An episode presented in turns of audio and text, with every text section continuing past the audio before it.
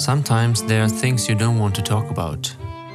Sometimes there are moments when you realize it could be good to speak. And sometimes there comes a moment when you realize it feels good to speak.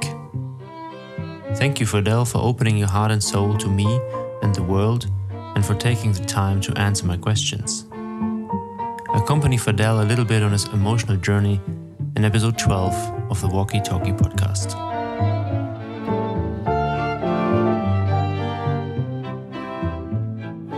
Very, very happy to have a new guest in my podcast and to be on a special place. It's Fadel. Fadel is sitting with me in Bielefeld in a car.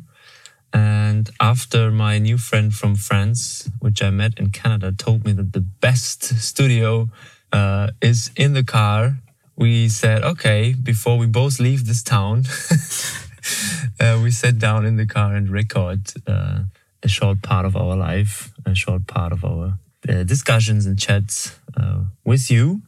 Um, a warm welcome, Fadel. Um, Hello, Jan. How are you? I'm pretty good. Thank you. Yeah, I'm, I'm, I'm very happy to, to have you here and to talk a bit about life or your life. First interesting thing for me is always what do you think, and maybe you can tell something about it or a story, um, what means encounter or encounters for you? So is there, if you think about it, like encountering mm-hmm. someone or, mm-hmm. or, in general, in general.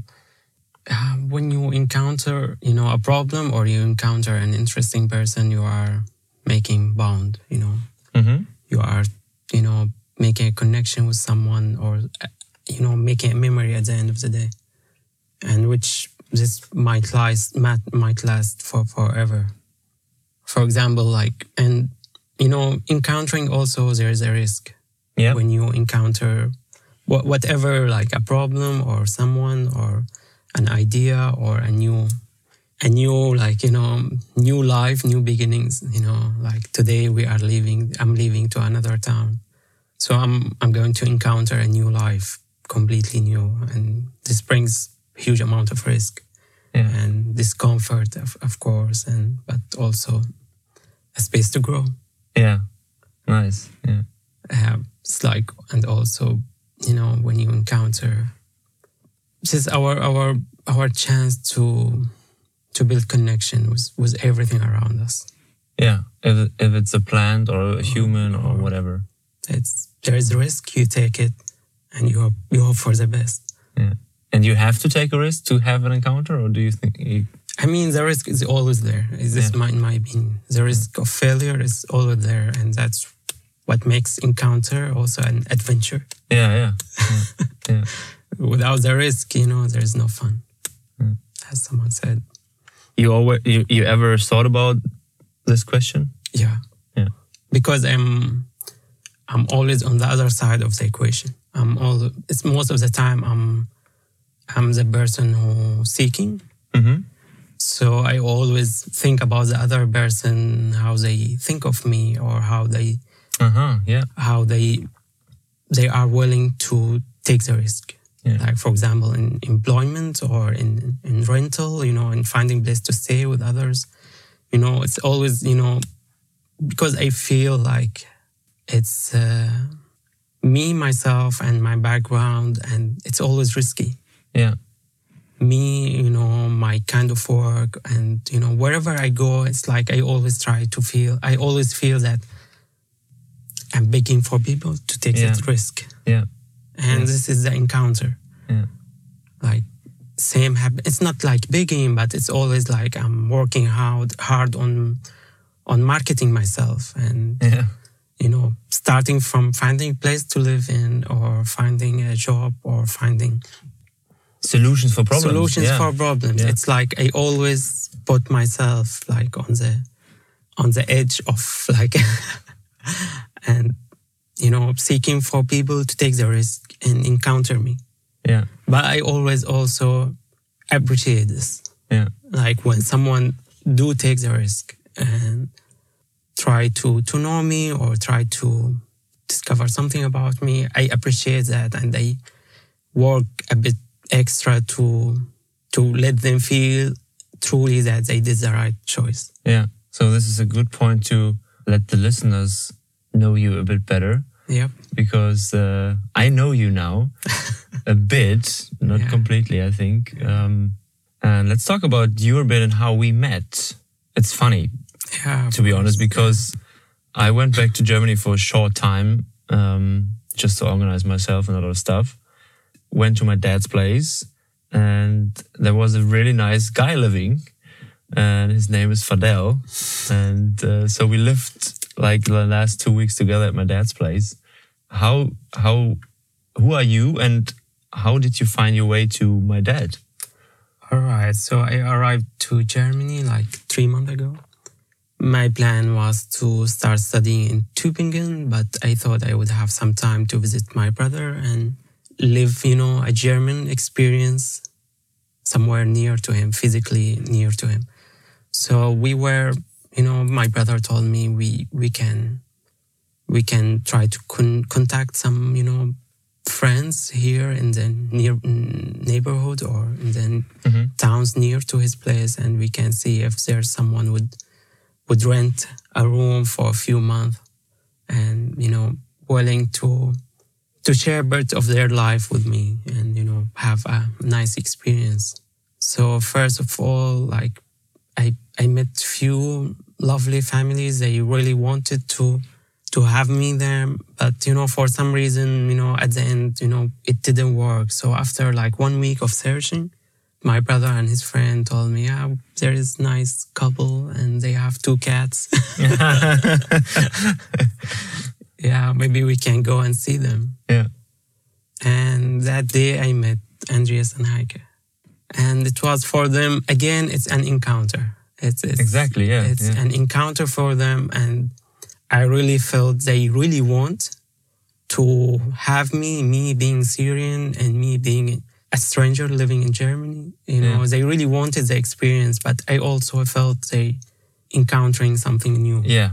You know, yeah. to have someone who is completely strange to live with you in the same house, it's it's it's huge and you know it's not easy decision to be made. But they were I, I felt they were very excited, very very happy, very like, you know, yeah really wanting to do this yeah and first first meeting it was very fine and nice and the next the next day you know andreas emailed us back and told me yeah you are welcome yeah yeah so this is where where we met and how we met so uh, our lives it's somehow catched up in the in, in, in the same house yeah. my dad's place yeah. um what did you did do before before so you came to Germany. It's, it's, crazy, crazy life. So I was born in Syria. Mm-hmm. And, you know, in 2011. How old are you now? I'm 30, the... I'm 34, 34 years old. 34 years, okay. Yeah, so I was born in 1987. Yeah. And at the age of 25 or 24, I was like in the middle of Syrian revolution as any normal Syrian. I grew up in a small town near to in, in the Damascus, you know, suburbs. Mm-hmm. It's like we are 10 kilometers far from Damascus. And I was 24 years old and I'd been in prison before and they took me just like, um, you know, it's very normal story for any Syrian yeah. to be taken to jail just because you oppose their ideas. Yeah. So it's, it's, you don't need to be an extraordinary human being to, you, you don't be, you, know, you don't have don't to do something wrong. Yeah, or, or you don't have to be like, you know, a rebel or revolutionary mm. leader to be taken to jail. You can be as normal as a human being can be and still be taken if you don't follow they if, if you don't follow or you just they suspect something or someone reports you for any reason and they would jail you in the worst places and in 3rd of august 2011 i was taken like many many of my my generation from my hometown mm-hmm. just for being you know known for being a protest protesting town yeah. you know protesting their their their you know policies, policies, their behavior. Just being from that that town, just seeing your ID and it's written Daraya, you know, my hometown. That's Yeah. enough Yeah. for them to take you. So on that day, I was taken. And did they did they had any um, plan to to convert you bel believings or, or something no, or just no. I mean, or what- it's- what- it's- what it's- was it's- there? The, the, you know, the the problem is way deeper than yeah being fixed or being you know negotiated. yeah They know themselves and they know us, and they know there is there is no way of being together if they stay themselves and Yeah. we stay ourselves. It's it's because it's you know forty years, fifty years long kind long time kind of period of a problem. yeah So trust doesn't exist. So negotiation is mean, meaningless. yeah So after I went out of the prison, they released me just because they don't have more space. So and at the early days of Syrian revolution, they run out of space. So I was, you know, jailed in a military base, an air force base near to my hometown. And you know, they reached a level. do you still had contact to to friends family something or you just get lost out of nowhere like you you don't have in, any in Syria, no one can now no one dare even to ask where are you. yeah So once you are taken, you are taken. and you And not- don't it's- have it's contact anymore to someone No more contact, Yeah. and no one can ask about you. So of course there is nothing like you know you would hire a lawyer to to represent you. It doesn't exist. yeah You are just you know your existence somehow like you are blocked from everything around yeah you. yeah yeah, after like, you know, six months or four months, you know, in jail, after 131 days in jail. So they released me and, you know, you counted yeah, I Yeah. counted the days. yeah And I still remember the last few days. I, I got some infection in my nails yeah and infection in my, you know, eyes and I couldn't open, you know, the whole time. And like, you know, it's, it re- I, I always, I been okay, you know, I, my moral, like, you know, was like not that degraded. But the last few days, you know, I reached level, I cannot open my eyes. And, you know, that moment, you know, I felt, oh, I'm, I like, you know, if, like, if there is anything in this universe, please take me out. Hmm. luckily i know my i was lucky maybe more than others which they stared and they are dead now. Hmm. i have many friends which i met in the prison. Now i saw them in photos you know in caesar you know it's, it's a famous you know leak of photos. I just saw them you know dead bodies. And i you know i went out maybe just you know just being lucky to experience maybe a, li- a little bit more yeah so after I left, uh, after I they released me, I I just decided decided to leave. You know, regardless. I applied for. I was student in before being jailed. I was student in in Aleppo University studying biotechnology engineering course, and you know once I went out of the prison, I decided to leave and start a new life somewhere as far as possible. Hmm. So I've been accepted as bioinformatics student, bachelor degree in Malaysia. And, you know, but it was the following one year. And it was always like, should I go or shouldn't? You know, my other brother also was taken for the second time. So I was only me with my parents and younger brother. It was, how many brother uh, siblings do you have I have two brothers younger than me and one older sister. Yeah. So my sister already left with her family to Dubai. You know, in, in, in May 2012, I was like considering my options. You know, part of me wants to stay being with my friends, like Yeah. fighting and, you know, being with the rebels, you know, Yeah. defending, you know, our land, our, our existence yeah you know, part of me wants to to go and study bioinformatics, something I always dreamed to study. And part of me wants to run away of all, all of this madness. yeah yeah, yeah. You know, nothing was working in any logical kind of of, of like you know like we do. Like, yeah, like yeah. you know, there's yeah. nothing logical. There's nothing in, in like in, in the government side or the opposition side. It was just complete madness. And you know, What, but were you uh, already? Oh, were you? Do you had the possibility to go to Malaysia? well, yes, Yeah. I, I had first of all, it was easy exit to reach. You don't need visa to reach to, Okay. to Malaysia. So Yeah. that was visa on arrival, and it was for a Syrian. It was like heaven. Yeah.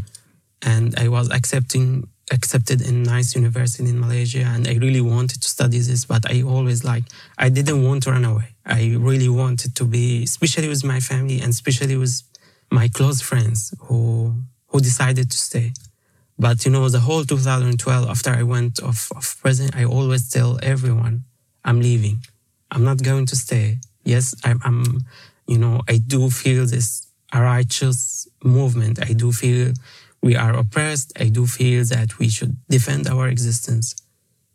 But I don't think it's going to work. It's hmm. like I, I felt it's it's pointless war for for good reason. Yeah. Where for for so many people they didn't want, but they were forced to do. And in, to, in, in August 25th of 2012, you know, I was in I was with my family in my hometown and we were under siege. And, you know, we didn't have a car. So if you want to run away, you need a car. Yeah. So we were hiding in some, you know, basements in one of like buildings. And I was with my father and mother and old uncles and like 10 kids at least you know their parents their parents either in jail or you know or you know couldn't leave so we were running away from this and luckily our one of our cousins you know decided to enter the city to sneak in in a car take us and to Yeah. get out of the town on that day you know 680 people died in my same street I know people, I know like huge families lost 10 and 15 members of their of their families. You know, I, I don't like to talk about it, but you know, at the end of the day, it's like, you know, this is the least I do for them. Yeah. Like, you know, it's it's died the worst ways. Yeah, that's exactly what I saw when when you um, who uh, when you uh, talked about should I leave or sh- uh, should I stay. That you maybe came to the point. I, Yeah. I'm not doing it only for myself. It's just also for for my family and for Yeah, I mean, it's, friends. you know, and the context of this massacre and, you know, the way they died and when even when the people were burying, burying their, their, their family members, they also been attacked. Hmm. Like even the chance to, to, to, you know, bury their loved one didn't have. Hmm. And, you know, you reach level where, you know, you are completely hopeless. And, you know, 5th of September, after 10 days, I was on, like, you know, in plane heading to Kuala Lumpur alone. alone. Hmm. And, you know, I, I didn't have other choice because if I don't leave, you know, it was the last period I can delay my, my excuse for not attending the military.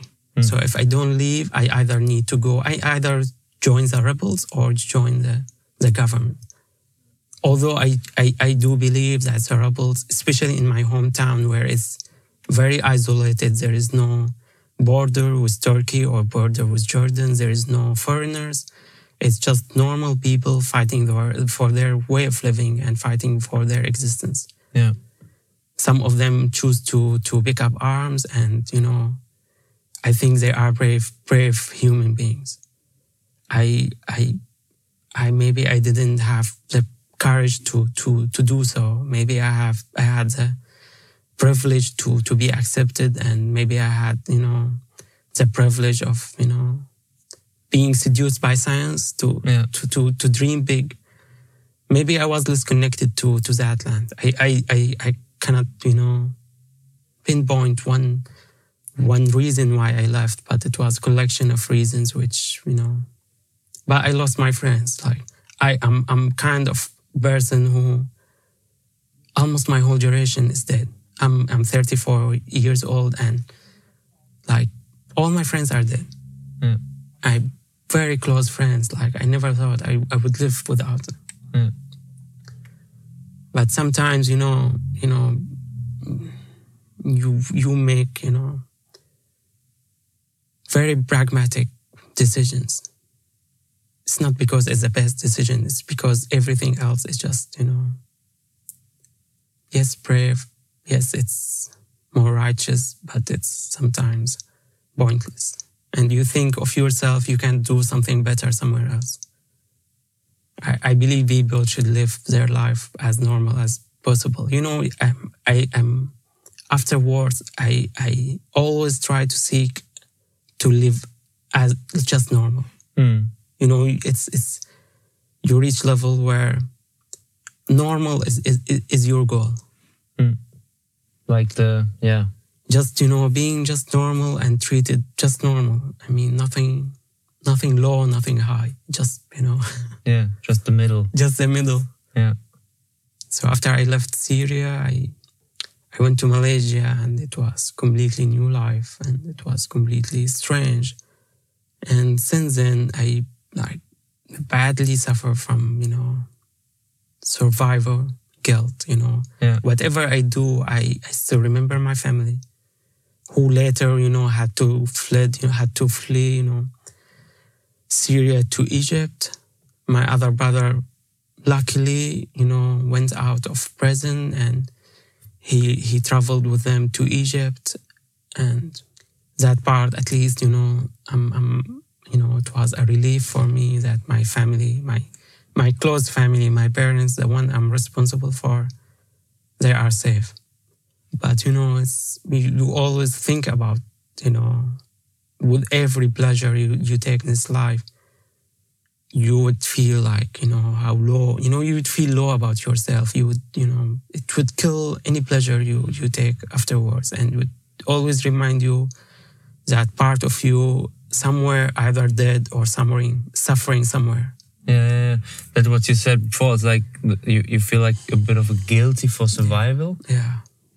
I mean, it's it's unbelievable. I mean, phew, yeah, to have and and the worst part that many of my friends, which they are in prison and they are stateless now, you don't know if they are now they are al- alive or or dead, mm.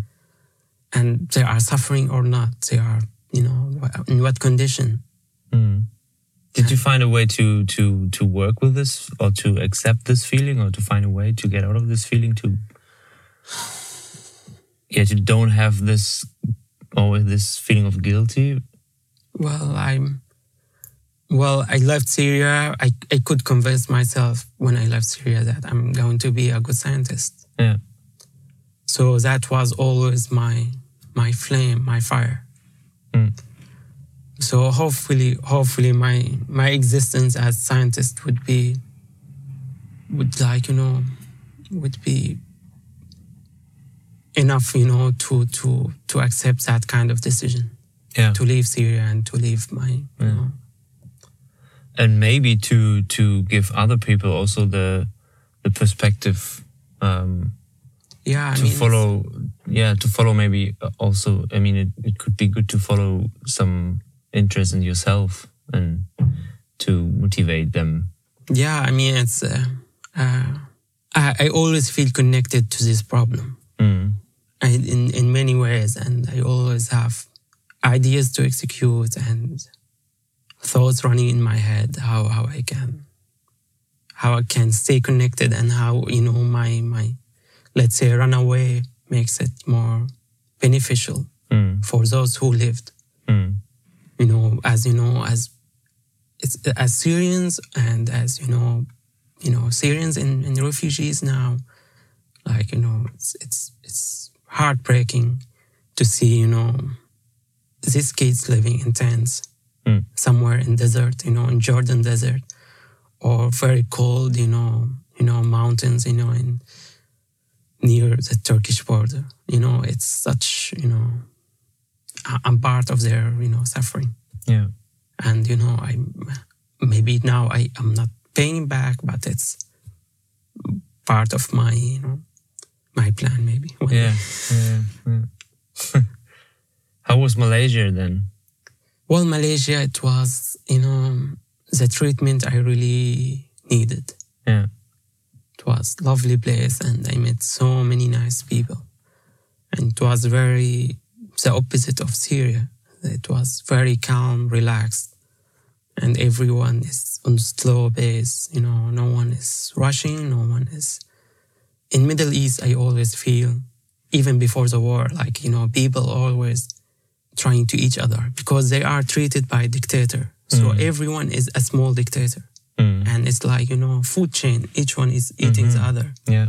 yeah. So reach even to the you know to the within the same house. Yeah the bigger is eating the smaller, you know, till the end of the food chain. And this would reflect back to the, you know, when the kids would grow, they would grow just as, you know, as sometimes selfish, sometimes like in, in survival mode, always trying to to survive and prove themselves and, you know, take their share, you know, fighting for it. Mm. Because they maybe they never had it easily from their house, their their neighborhood, or their you know their from their government. It's always fighting and take it you know by force or by you know trying to avoid the laws. It's it's never been normal. never never in the middle. Yeah. And this, you, and this was completely different in Malaysia. Yeah, so. in Malaysia it was you know people who drive nicely in the roads. No one is horning. No one is trying to to take over you, you know, in crazy ways. No one is fighting with you if you take over someone while driving. Yeah. It's it's it's just very normal. yeah. yeah, and I met very nice people in in Malaysia that really changed me. Um, I'm the one who left Syria is totally different from the one who who graduated from Malaysia, who graduated from the Malaysian experience. I, I changed so many so many ways and, and so many folds like you know. And you had a like a, a, a study life like on university? Yeah I, I, was lucky to live within in, you know in, in, in this nice university very nice campus. The university name is university of malaya and it's the oldest university in, in malaysia and it's such nice place to live and you know to enjoy your your student life and I was privileged to, to meet such nice human beings as well. So when I left Syria, I had enough money to pay for my, my life, my expenses, my university fees. Yeah. But once my parents had to leave Syria and the whole, you know, the whole, like, you know, their whole business collapsed, then, you know, I'd been cut and I had to live with, you know, the savings, what I had and worked here and there but I couldn't pay the university fees. Okay. Yeah. So each semester they would accumulate. So each semester there is 1,500 euros. It's accumulating seven, eight semesters. I, you know, at, before graduation, like, and before graduation, I had like almost 10,000 euros to be paid to the university if I want to graduate. Yeah. And each time I, I need to register for new semester, I should go to the like to the finance department in the university and ask them, please let me let me delay this payment. Yeah. And every time they ask me, okay, so what's your plan? We will let you register this semester. So then what? It's it's not going to solve. I always say there's someone would hire me. I will do my internship somewhere and someone would hire me and I will pay them full. Yeah. I, I always had this trust and you and know, they believe you, or they and they they they kindly believe me. Yeah. And in my last semester, last semester in Malaysia, I had to do my internship. It's eight weeks internship somewhere, and I was lucky to work in in very interesting bioinformatics software development in in Kuala Lumpur, and they were designing very intelligent and sophisticated software for analyzing DNA and RNA. Yeah after six weeks or before the end of the internship, the, the, the manager came to me and asked me, So, what's your plan? We want to hire you. What's your plan? I told them this is my story and this is my problem. Hmm. After some time, he wrote me a check, 10,000 euro. Just one check, paid. And they never asked me about it. Like, you know, you know, after after four or, or six months, I told them, okay, so we I'm I'm like I'm working for you, I'm taking normal salaries, there is no deduction whatsoever. And you know, so what's your plan? I still remember that the, the, one of the you know executives there told me it's yeah either you are too good to deserve it or we are too bad to deserve it. so yeah. So it, that was you know it's it's still unbelievable for me. I still like I don't believe I could you know I could I could solve that problem. You know, imagine being you know trying to survive and you have 10,000 euros as a debt. Yeah. Know, it was crazy. Yeah, it must be a big pressure when you start the internship. Yeah, I mean, I was like, you know, coming the first one, leaving the last one. Yeah. And it was like interesting problem to solve, like it's a scientific problem. And I, I tried my best, you know, to to well pay their encounter. Yeah. So when they encountered me again, they took that the risk, you know. They gave me a very complicated problem to solve. And they paid in advance. And they they took the risk. There's no I could they didn't take my passport, for example. I could leave after one month. After I graduated and took my, my you know my certificate, I could leave. Yeah. There's nothing holding me back. But I I really felt indebted and I really felt that, you know, they. But then you showed them that people like you, they don't learn to trust, can give trust back. exactly. Yeah. yeah. Yeah. Yeah. And I really always try to not, you know, to not end the, you know, cycle of kindness with me. Yeah.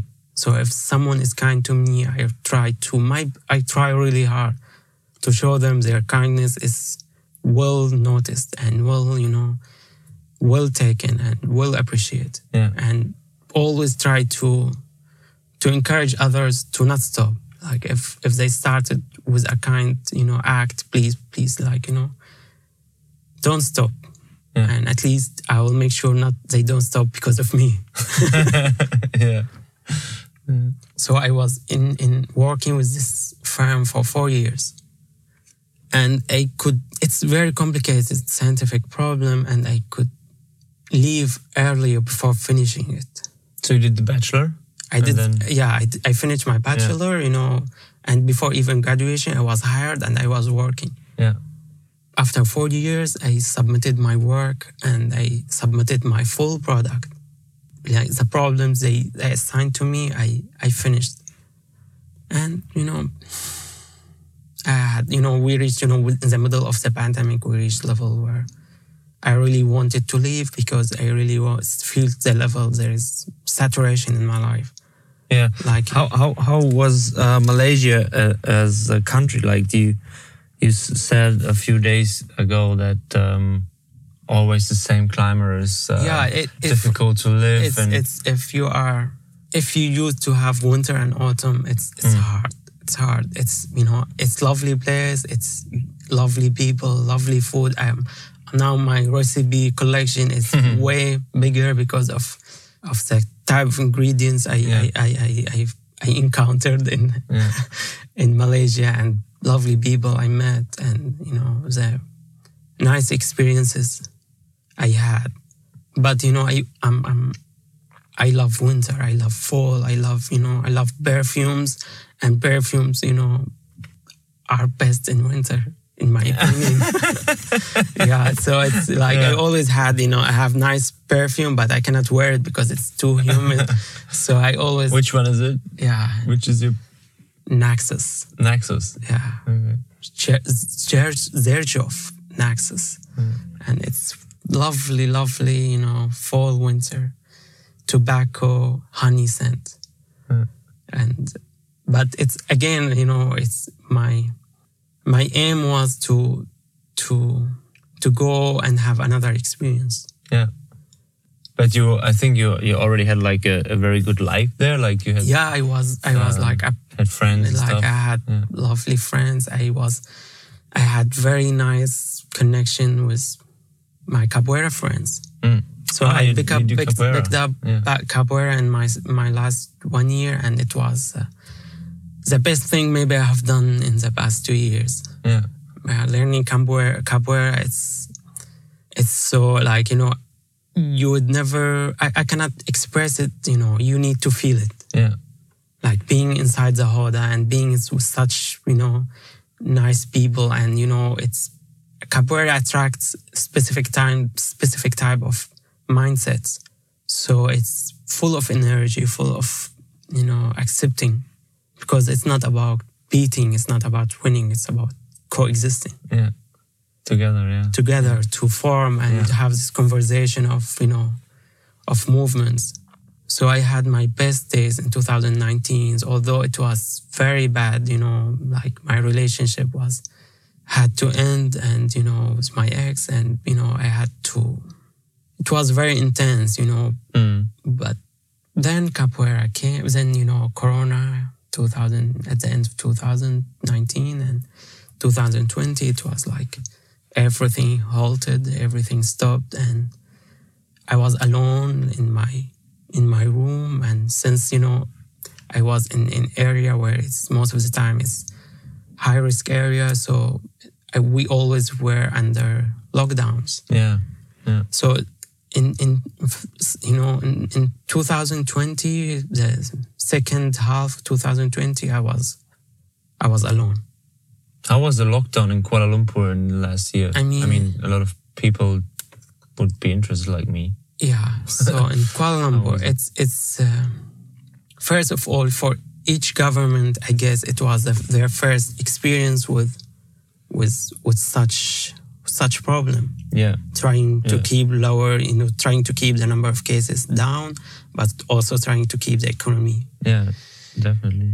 working on but it's uh, it was hard and they they they had this you know initial, their initial reaction was very strict so we had lockdown full lockdown in march 2020 complete lockdown. I can only go out for five six kilometers just to get my stuff from the supermarket and come back that's it. Yeah. then you know they started to feel that you know the thing is going to last for longer. So they started to really you know to to you know lower their you know restriction level but it's always there is always like one month of lockdown then the number of cases low then they have Mm. one month of like you know somehow normal Yeah. then the cases would you know go crazy again so it's always from from march 2020 till i left in in june 2021 it was like always one month in one month on one month off Yeah. and it's uh, for me being alone uh, and it was after you know a breakup and i was you know it was crazy crazy days but it was also very important for me you know sometimes work going to work and going to meeting people having dinners and you don't encounter your you don't face your real problems Yeah. only when you are alone so good in time. Yeah we are in time Yeah.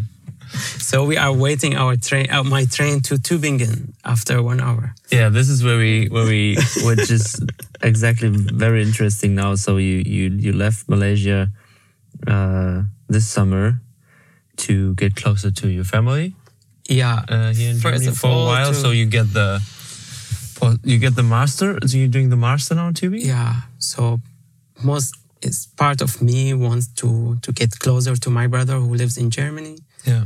and to but also my, the science the small scientist in my head he's still very hungry for science and Yeah. you know i'm still i think i still have lots to learn and lots to do and lots to lots of uh, of work to to to produce in my you know in my field Yeah.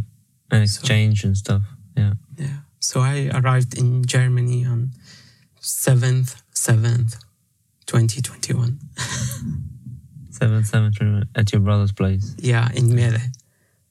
stayed few there. Then you know we tried to arrange. You know, took me two weeks to find Andreas. Yeah. And Heike, and since August till today, I have been living with with Heike and Andreas. This is this is a short story of your uh, as short crazy as possible. life.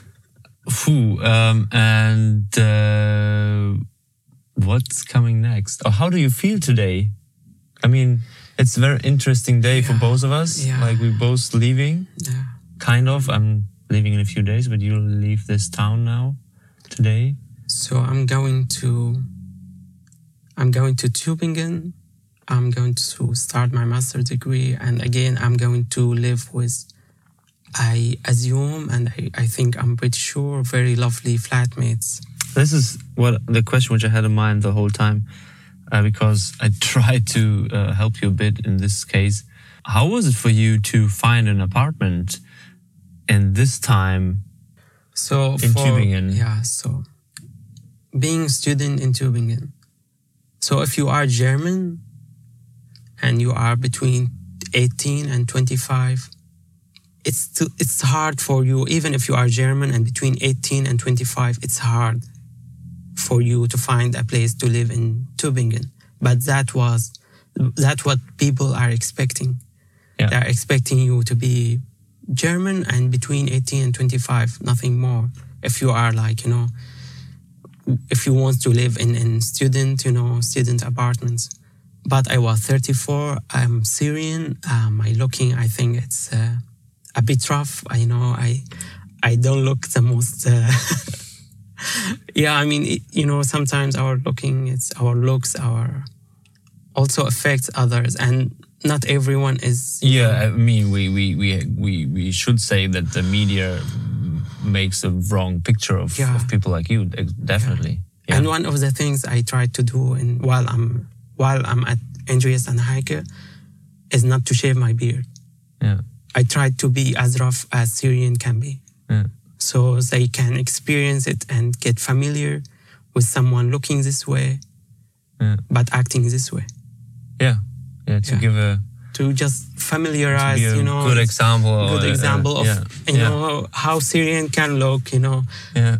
and at the same time can be, you know, you know. I don't think that you look really rough. I don't know. this is my idea of myself. I, you know, it's uh, it's our impressions of ourselves, but but it was very hard to, to yeah. get. So you, you you applied a lot on different and applied and you know i spent so much time writing emails like it was it reached level where it's it felt more like begging rather Mm. than you know Mm. normal you know asking you know normal like you know room you know room seeking kind of uh, experience. But one morning andreas woke up and told me hey man why don't you know contact the students union in Tübingen and tell them your story and you know to add you know more salt to the injury? Yeah. I don't have my passport. So I once I arrived to Germany I applied for Syrian to renew my Syrian passport but the, the is now it's almost three months and they haven't you know issued me a new passport and I'm since three months living without passport and I cannot get a bank account and I Without cannot, a passport. without a passport. I cannot get a SIM card Without a passport. without a passport. And I got uh, and I got student job in Tübingen with very nice professor who never met me, but because of my experience, he kindly accepted me and he thought my experience would fit in his lab. yeah. So just by one email, he accepted me and offered me a job. But again, I don't have my passport. So I was denied that job and it's, and you know, now I'm going to Tübingen, you know, it's without, you know, Andreas' help, without his ideas and without, you know, the kindness of people who accepted me without my documents to, to rent, you know, to, to have me at their flat Yeah.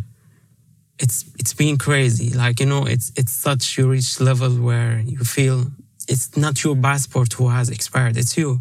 Yeah. Yeah, because you know it's it's you know you don't live you don't exist anymore.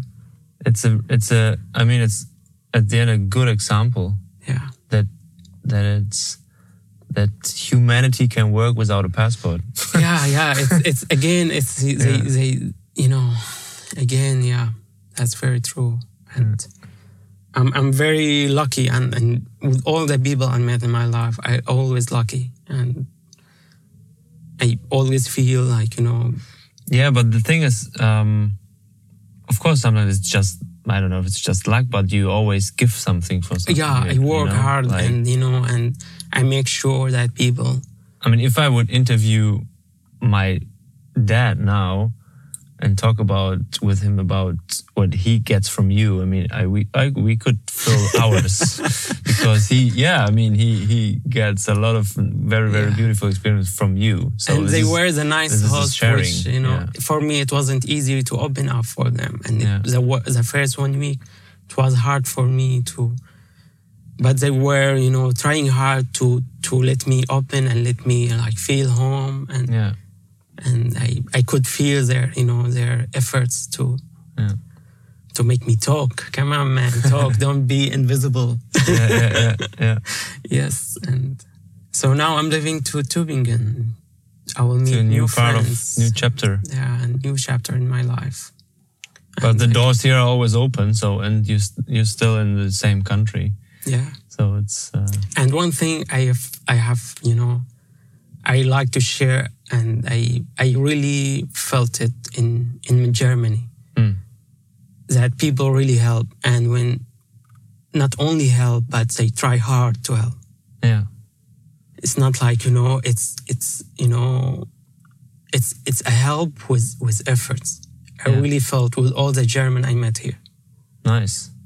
So this you know will always stick to me whenever someone's you know mentioned Germany. Yeah. yeah, I mean, this is. Uh, I mean, if someone can say it, it's it's you. Um, I, I I'm a, I'm a German. I, I have a different perspective of it. Um, I can't speak for you, so it's nice to to hear, and um, I hope that that we will continue yeah, that because sure. this is the way yeah that's to to to to live and share this life and yeah. this planet and this yeah, exactly. everything so we have so much luxury here we have more than we really need um, why not share with people like you? So, and I can imagine how grateful you are for every single help and step yeah, in your it's, life. It's, it's, because I am a, I'm a grateful person already, but if I, I mean, we can't compare it, but um, if I listen to you and um, yeah, I really can understand how uh, tough and difficult and and um, sometimes little yeah. help, you know, little smile. Yeah, just yeah, a smile. Just yeah. smile, you know. When someone smile at me, it just I feel so relieved and you know. Yeah.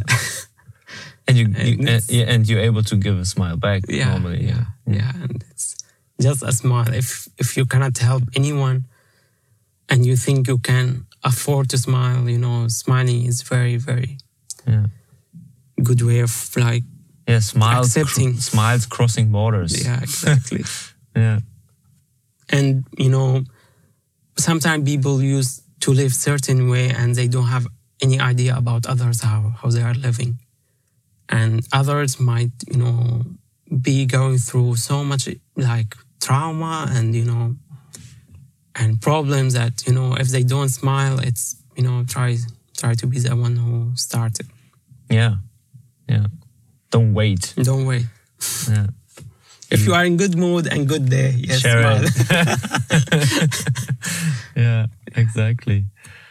Oh man, I, yeah, that's interesting, and uh, I know that you already have uh, a chance to to have uh, work in, the states, but it's not. Yeah, again, I don't have my passport, but yeah. I have. I already signed contract with you know I don't want to name it, but it's no, you don't yeah, have to. Yeah, uh, it's it's in my opinion the biggest tech company yeah. in, in in the states, and they they checked my work and they contact me and they wanted me to to be high performance computing engineer yeah. In, in in states, and I already signed contract and now I'm just waiting my passport.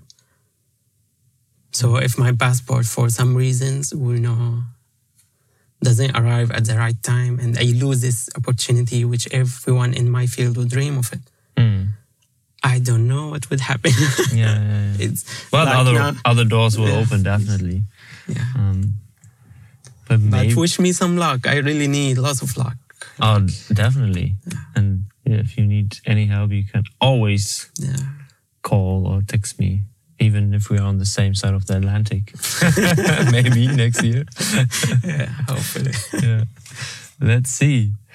Uh, I think we should uh, we should come to an end because we have to leave to the central station. The yeah. train is coming in a bit. It's a pleasure to do to listen to you, and I'm I'm really um, I'm, grateful to to. Uh, let you open your your life and your thoughts and your heart uh, to all of us. I'm very thankful for letting me, you know, to have your you know your platform, your your mm. your mic, you know, to share. I I I I I'm kind of person who doesn't share, mm. but I think I should. You know, we should. You know.